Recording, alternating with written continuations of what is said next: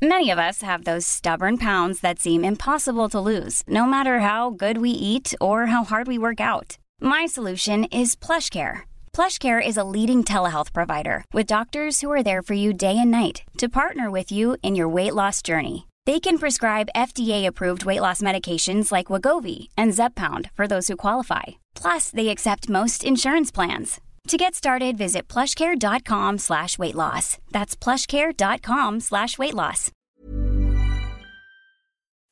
Escuchas, escuchas un podcast de Dixo. Escuchas Bien Comer, Bien Comer con Fernanda Alvarado por Dixo, Dixo, la productora de podcast más importante en habla hispana.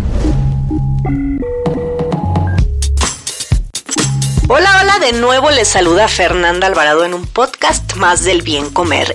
Y como lo prometido es deuda, regresó el doctor Yello y en esta ocasión vamos a platicar sobre algunos mitos en el mundo de la nutrición. Bienvenido, doctor. Muchas gracias, otra vez un placer estar aquí. Muchas gracias por la invitación, Fernanda. A ti. Un dato, un dato. Lento pero seguro. Así es como debe ser una pérdida de peso saludable. Bajar de peso no solo se trata de seguir una dieta restrictiva, es llevar un estilo de vida estable que incluya cambios a largo plazo tanto en la alimentación como en la actividad física. Escuchas Bien Comer, Bien Comer. Hice la tarea de googlear cuál es la mejor dieta y me aparecieron 76 millones 500 mil resultados una aguja en un pajar. ¿Cuál será la respuesta correcta? A todos nos dicen, eh, pues que hay que comer superalimentos eh, o como les llaman superfoods, eh, que tienes que hacer ejercicio, pero que si el agua con limón, que lo platicamos la otra vez, pero que si el vinagre de manzana, pero y entonces caemos en un hoyo donde ya no sabemos cómo salir. Entonces, a ver, doc, ¿qué es comer bien? Es de los temas, yo creo, fundamentales. Vas al doctor y te dice, no, es que tiene que empezar a comer bien. Vas, este, eh, o tus amigos o tu mamá te dice, es que tienes que empezar a comer bien. Pero realmente sabemos qué es comer bien, ¿no? Yo creo que ese es uno de los grandes enigmas, porque tenemos algunas eh, infografías o publicaciones que te dicen qué es comer bien. Tenemos el plato del bien comer, ¿no? Pero realmente qué es comer bien, ¿no? Y ahí muchas veces si te vas a internet, como este mencionábamos, pues te vas a encontrar de todo. Que comer bien es sin grasa, ¿no? O poca grasa. Que comer bien es sin azúcar o poca azúcar. Que comer bien es sin gluten, ¿no? Sin leche, sin cereales, ¿no? Entonces, pues imagínate la población, por eso, por eso tenemos tantos problemas, ¿no? Porque no saben por fundamento qué serían eh, las, digamos, las pautas de una buena alimentación. La gente está confundida, de verdad. Ya no sabe. Yo parte de, y por lo que decidí mi, mi, marca, Bien Comer, es justamente por eso. Y yo creo que no nada más implica una cuestión eh, biológica, sino también una cuestión eh, social, cultural. O sea, la alimentación no solamente va en una línea, ¿no? Y a veces así lo vemos y pensamos que comer bien eh, va a ser para tener una buena figura, cuando en realidad, pues, es ese no debe ser el, el objetivo de una buena alimentación. Así es. Eh, parte de, de, lo que sería una buena alimentación es eh, saber qué es una buena alimentación, pero también sale el, el, mensaje de tienes que cambiar tu estilo de vida, ¿no? Tienes que tener un mejor estilo de vida. Y a veces ni siquiera sabemos qué es un estilo de vida, ¿no? Y es lo que comentas, es cuestiones culturales, cuestiones sociales, económicas, de educación, ¿no? De oportunidades que tengamos y en ese aspecto, bueno, pues podemos ver que hay diferencias a veces entre una población y otra, ¿no? Y ahí eh, yo creo que el mensaje que tenemos que manejar primero, eh, en, mi opinión, es calidad, ¿no? Que a nuestra alimentación le demos la mejor calidad posible. Y parte de los mitos nutricionales que platicamos la otra vez es que nos han dado el mensaje, por ejemplo, de hay que comer cinco veces al día. ¿Y eso sí o no? A ver, ¿tú qué dices? Por ejemplo, te dicen, hay que comer cinco veces al día o no te saltes alimentos o hay que desayunar todo el día. Si te das cuenta, son recomendaciones cuantitativas. Te están diciendo cuántos, son tiempos de comida. Pero esos mensajes serían mucho más interesantes y con mayor impacto si nos dijeran que lo más importante es la calidad. ¿Qué comes? ¿no? ¿Por qué? Porque si hablamos de cinco alimentos al día, pues no sabemos qué, qué, qué optar, qué opción. Y hay estudios donde nos dicen, cuando dices cinco alimentos al día, pues se van por los snacks. No son snacks saludables, ¿no? Puedes estar obligando a las personas a comer sin hambre y eso también está como transgrediendo un hábito, ¿no? Y luego el desayuno también te dicen, es que eh, no te vayas sin desayunar. Y luego tengo pacientes que les digo, oye, desayuna sin un cafecito y un cigarro. Ah, no. Oye, tú desayunas, sí, sí, me voy. No puedes sin desayunar, entonces a veces pues lo que haya. ¿Y qué es lo que hay? ¿Y qué es lo que la población luego tiene en sus refrigeradores? ¿O qué es lo que tiene ahí en la, en la, este, a la cena? O en el camino, ¿no? Un café y una dona. Entonces están perdiendo eh, el mensaje más importante que es aliméntate con calidad, es decir, dar mensajes cualitativos, no cuantitativos, ¿no? Es decir, la base tendría que ser aliméntate de los alimentos que eh, reconocemos como saludables o más recomendables, ¿no? Que serían los alimentos más cercanos a su estado natural, ¿no? Frutas y verduras, carne, pollo, pescado, eh, lácteos, ¿no?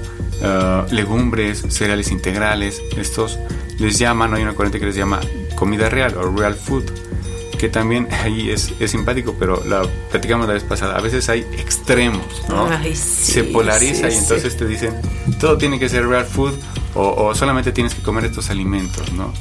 Cuando yo creo que eh, parte de una buena alimentación es lo que te haga sentir bien a ti y, sea saludable, ¿no? Y esté, eh, digamos, apegado a tu cultura. Ahí está el tema de la dieta mediterránea, ¿no? Que te dice que es la dieta más saludable y uno dice, bueno, pues es que tiene vino, tiene pescado, tiene eh, aceite de olivo. La base de la dieta mediterránea es alimentos frescos, ¿no? Regionales, o sea, eh, que consume la región de ahí. Por lo tanto, este, también son alimentos que han tenido por generaciones y a los cuales han acostumbrado, ¿no? Alimentos también, por ejemplo, donde eh, se maneja mucho la cocina, o sea, son alimentos cocinados, no pre, eh, eh, que tienen cierta preparación, empaquetados. Empaquetados, ¿no? Esa es la base de la dieta mediterránea y entonces por eso salió, yo creo hace uno o dos años, lo que aquí en México conocimos como la dieta de la milpa. Es decir, esa opción que eh, trata de englobar eso, esas situaciones de la dieta mediterránea, pero en nuestra población, ¿no? Alimentos frescos, la cocina saludable, regionales y tenemos ahí una opción eh, vasta de eh, quelites, nopales, hongos, ¿no? Nuestras legumbres, tenemos una gran cantidad de legumbres, de frijoles, a veces eh, frijoles, les digo, ¿cuáles son los tipos de frijoles, no? No, pues este, claros y oscuros, ¿no? Negros y varios, no, tenemos un montón, ¿no? Pues mucha gente no sabe qué es un alberjón, alberjones, y, no saben qué son, o sea, y, yo, yo soy promotora de los tlacoyos siempre. Ándale, incluso creo hubo eh, eh, un evento, ¿no? Sobre tlacoyos. Es nuestra cocina, es nuestra alimentación que siempre ha estado ahí. De repente eh, está como la otra vez que pasaron de el IMSS declara o este un instituto declara que el pozole es saludable. Yo dije, bueno, ¿y cuándo o quién dijo que no era saludable? Exacto. Es parte de nuestra cultura, de nuestra alimentación muchas veces el problema va a ser el exceso o de qué acompañamos eh, eh, nuestros alimentos, ¿no? Así es, y de hecho hasta de, nuestra por, genética, o sea, yo le quiero que le des este un pozole a un japonés, ¿no? Pero y nosotros sí nos llenamos de, de, sushi porque creemos, porque son alimentos de alto prestigio dietético y creemos que, que son saludables y además que son light la palabra light que nos vino a cambiar muchas cosas en los años 80 desde los alimentos que entraron, ¿no? Y, y yo creo que entre toda esta apertura eh, tanto comercial como de información, como platicábamos la, la, otra vez, este, pues estamos, como comencé diciendo, en un hoyo donde ya no sabemos, donde, donde hay mitos eh, y no sabemos si en realidad sí o no, ¿no? Uno, bueno, era eh, esta parte de las cinco comidas al día, que como bien dices es más bien qué comes, sino, no cuántas veces comes. Alguna vez lo platiqué con Fernando Pérez aquí también en un podcast que vino y él decía, es que hay que ver más bien la calidad y, en lugar de estarte fijando que si a qué hora, que si ayuno, que si no, o sea, con que tú cumplas tu requerimiento calórico de alimentos de buena calidad nutricional, ya, con eso es, tienes check, ¿no? A qué hora, si en ocho comidas o en cinco o en dos, pues ya es tu estilo de vida, ¿no? Eh, otra, eh, otro mito es mucho de que, eh, pues, si el desayuno es o no la comida más importante del día. Así es. Eh, Va pegadito con esto, ¿no? Fíjate que yo hace dos años, cuando empezaba a ver lo de evidencia, eh, empezaron a salir estudios sobre la importancia del desayuno, ¿no? Y el aspecto es que si buscamos estudios eh, que les llaman observacionales, es decir, hacen una encuesta a las personas que desayunan o no, no desayunan, van a encontrar que sí tiene relación con ciertas enfermedades crónicas o con obesidad, ¿no? Pero cuando estas personas las llevan a un estudio, a un laboratorio y les dicen, las separan y dicen, a ti te va a desayunar y a ti no, encuentran que no hay una afectación en la cuestión eh, cardiometabólica ni de composición corporal. Entonces empiezas a ver que hay, hay una, una disonancia, una diferencia, una incongruencia. Entonces, ¿qué está pasando? Y la explicación que eh, se está manejando ahorita es que si las personas que no desayunan normalmente tienen malos hábitos, ¿no? O tienen otras variables que afectan a, que, por ejemplo, son más vulnerables. Les digo a mis, a mis alumnos de, nutrición, si tú no desayunas, eres más vulnerable que si yo traigo ahorita unas galletas o una torta, ¿no? O unos cerealitos con azúcar, pues se lo van a comer, ¿no? Ahora, en esos alimentos no hay mucha saciedad. Hay productos que son los ultraprocesados que te pueden provocar incluso comer más, ¿no? Entonces, ese es uno de los problemas por los cuales todos los estudios que busquemos sobre el desayuno de manera observacional se van a relacionar con enfermedad. Pero ¿qué pasa, por ejemplo, si en lugar de estar pensando en el desayuno pensamos en calidad? ¿Qué pasa? Que las personas a las que les quitaron el desayuno, pero manejaron sus calorías eh, eh, completas en el día y manejaron sus un buen equilibrio en los en proteínas, grasas e hidratos de carbono. ¿no? afecta. Y ese es, digamos que, el mito. Es decir, la importancia, otra vez, reside en cuánto comes y la calidad de lo que comes, no en tiempos, ¿no? Y tanto así que ahorita, bueno, ya se está manejando lo, lo que vieron con Fernando, la dieta del ayuno intermitente, eso de saltarse un alimento que obviamente todavía eh, es difícil adaptarlo, aceptarlo, ¿no? Oye, pero es que a mí me dijeron que si ayuno voy a engordar. Obviamente eso sería otro mito. ¿Por qué? Porque si tú comes, eh, tú necesitas 2.000 calorías y comes 1.500, no hay forma, porque tienes ahí una restricción calórica, te faltan calorías, no hay forma en la cual puedas guardar grasa, porque te está faltando, ¿no? Mm. Es decir, sería más importante eh, llegar a ese requerimiento o en la cuestión de aumentar grasa corporal solamente si aumentas ese requerimiento calórico. ¿Qué es lo que le está pasando a la población? La población no cuenta calorías. Come por placer, ansiedad, marketing, publicidad o hambre, ¿no? A veces el hambre hasta es, lo último. Y eso es lo que pasa con la población. Y lo que mencionabas de las calorías. Eh, trasladar el, mensaje de las calorías a la, a la, población, pues no ayudó, porque compraron productos light, sin calorías, bajan calorías, pero ellos no están contando las calorías que necesitan, entonces simplemente están come y come y come, ¿no? Es decir, incluso eh, si tú das un alimento con muchas calorías que le llaman densidad energética y baja densidad nutricional, que es decir, baja carga de nutrientes importantes, pues incluso pueden subir de peso y tener deficiencias nutricionales, que es... El famoso gordito desnutrido. Que es lo que estamos viviendo ahorita, ¿no? Es decir, gente que está, come come come, este, que está con deficiencias y un mensaje también importante. La salud o lo que sería alimentarse saludable tiene que ver con qué es lo que estás comiendo, pero también qué es lo que no estás comiendo, ¿no? ¿Qué estás perdiendo? ¿Qué nutrientes estás perdiendo por los hábitos que estás generando, ¿no? Y que es mucho, por ejemplo, en el caso ahorita la, la moda del gluten y los lácteos eh, y, que es parte en lo que yo más hago hincapié es porque dejan de consumir gluten y yo les digo, bueno, estás dejando también de consumir muchos cereales y en esos cereales están contenidos vitaminas, minerales, fibra que necesitas. ¿Y qué es lo que estás consumiendo? Alimentos gluten free que no son más que féculas, otro tipo de harinas que también te van a provocar, te van a provocar inflamación, te van a, no te van a bajar de peso, igual tienen las mismas calorías, los mismos hidratos de carbono. Entonces la gente eh, lo que está haciendo es desnutrirse y pagar más. Dietas costosísimas porque eh, piden sus cafés, me da mucha risa, ¿no? De que vas a un Starbucks y como piden un café, pues ya casi casi es agua caliente, ¿no? Dame un descafeinado, pero con leche de arroz, que sepan que la leche de arroz tiene un chorro de carbohidratos, este, y, se empiezan a quitar, y pues así van deshaciéndose de alimentos eh, que realmente son nutritivos, ¿no? Que es, que la leche, por ejemplo, la carne de cerdo, Eh, bueno, la leche estoy de acuerdo que no le caiga bien al 70% de la población, ok, pero hay otros lácteos, sobre todo los fermentados, que hay evidencia que tienen, eh, muchos beneficios. Entonces, ¿cuáles son los fermentados? Pues jocoque, este, el kefir, el, kefir, el yogurt, pero yogurt natural, sin azúcar, este, no como el 90% de los yogures que están en los refrigeradores del supermercado. Hay bien poquitos yogures y yo siempre les pongo ahí las fotos de los, creo que los únicos dos que hay que son yogur en realidad, ¿no? Y se pueden dar cuenta leyendo los ingredientes, leyendo las etiquetas, que ese es otro punto, Doc qué mal etiquetado tenemos en México y vamos a comprometer a Simón Barquer aquí a hacer un podcast de etiquetado porque está, es un gran debate, ¿no? Porque porque eh, si tú no das buenas recomendaciones y buenas guías para que las personas elijan alimentos saludables y, formen parte de su estilo de vida, pues estás eh, cometiendo un grave error y, y si lo hacen desde allá arriba, pues entonces puedes entender por qué le llamamos ambiente vesigénico y por qué las consecuencias de tener el primer lugar en obesidad, ¿no? Y enfermedades crónicas que ni se diga. No, y claro, a ver, una persona a pie, ¿qué va a preferir?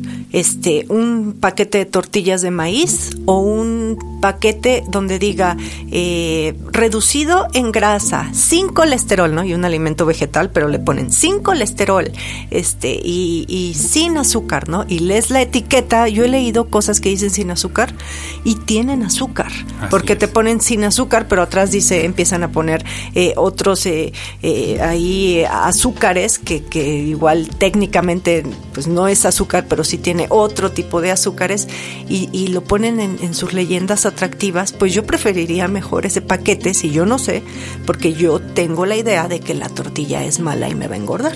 Así Y así está la pues no sé, un porcentaje muy alto de la población. Imagínate que en uno de los estudios eh, este, que está ahí con, con Simón, te dice que a veces ni nutriólogos del sexto eh, semestre, ¿no?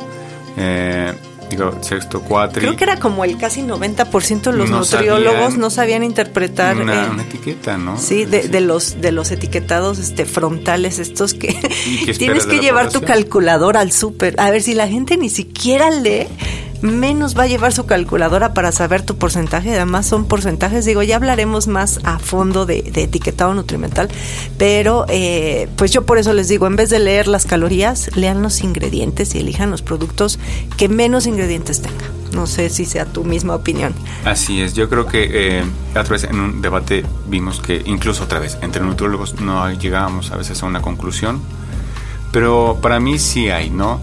Eh, que tu alimentación sea en una base de alimentos frescos, ¿no? regionales, de temporada, que podríamos llamarle eh, comida real, real food, que esa sea tu base, lo más cercano a su estado natural. Después, eh, saber elegir los alimentos procesados, porque los procesados, bueno, pues no todos son malos. Está el yogur que estaba mencionando, diferentes tipos de panes, ¿no? Diferentes tipos de cereales. Y las sardinas enlatadas. el aceite de olivo es un procesado, ¿no? Que tanto recomendamos y después al final limitar o evitar alimentos ultraprocesados, que son alimentos que tienen demasiados eh, ingredientes, ¿no? que los hacen muy calóricos y a veces también el problema es que son muy sabrosos, tienen muchos sabores y nos hacen comer de más, ¿no? Entonces, eso sería lo mejor limitarlos, o sea, que seas consciente cuánto comes de ellos. Eh, eh, o evitarlos, ¿no? Hay otras personas que les es más fácil, pues los evito pero claro que el otro extremo sería este, no, no los consumas, que tampoco es, es lo ideal, ¿no? Está como otra vez en un debate, oye, pues a mi hijo sí le voy a dar pastel en su cumpleaños, ¿y qué? ¿No? claro, es un niño, ¿no? Sí, oye, no, no estés, pero a lo mejor no estarles ofreciendo en su lunch este tipo de alimentos. Ni comprarlos, yo la recomendación que doy es no los compres, no los tengas en casa. Si te invitan a algún lugar y te lo ofrecen y te gusta, cómelo.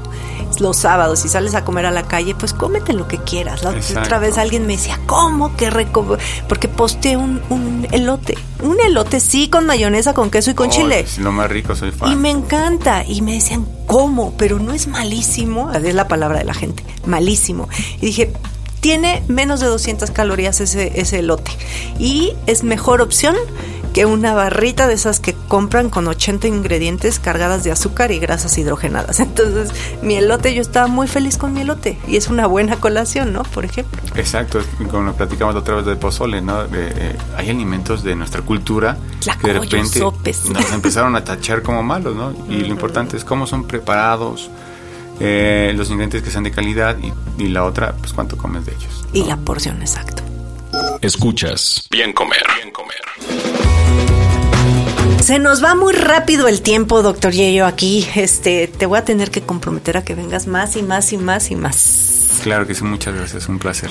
Y bueno, pues tener espacios, este, agradezco mucho a Dixo también el espacio que nos da para poder hacer una promoción, una verdadera promoción de la salud. Eh, yo soy Fernanda Alvarado, eh, me acompaña el doctor Yello, que está como doctor Yello, eso, bueno, no, se llama doctor Yello, pero bueno, es un nombre este, en redes sociales que son en Facebook, ¿no? En Facebook estoy como Doc Yello, ¿no? Mi perfil personal, bueno, Diego Rueda Sierra y eh, también en el grupo de Nutrición Conciencia para profesionales o en Twitter como arroba DocYello. Ahí está, bueno, pues síganlo por favor. Y bueno, ya saben que a mí me pueden escribir retro en fernanda.biencomer.com.mx. Agradezco mucho sus mensajes, eh, sus sugerencias y nos escuchamos la próxima semana.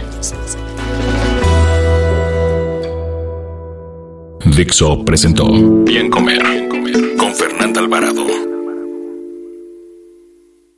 Las opiniones expresadas en este programa no pretenden sustituir en ningún caso la asesoría especializada de un profesional. Tanto las conductoras como Dixo quedan exentos de responsabilidad por la manera en que se utiliza la información aquí proporcionada. Todas las opiniones son a título personal.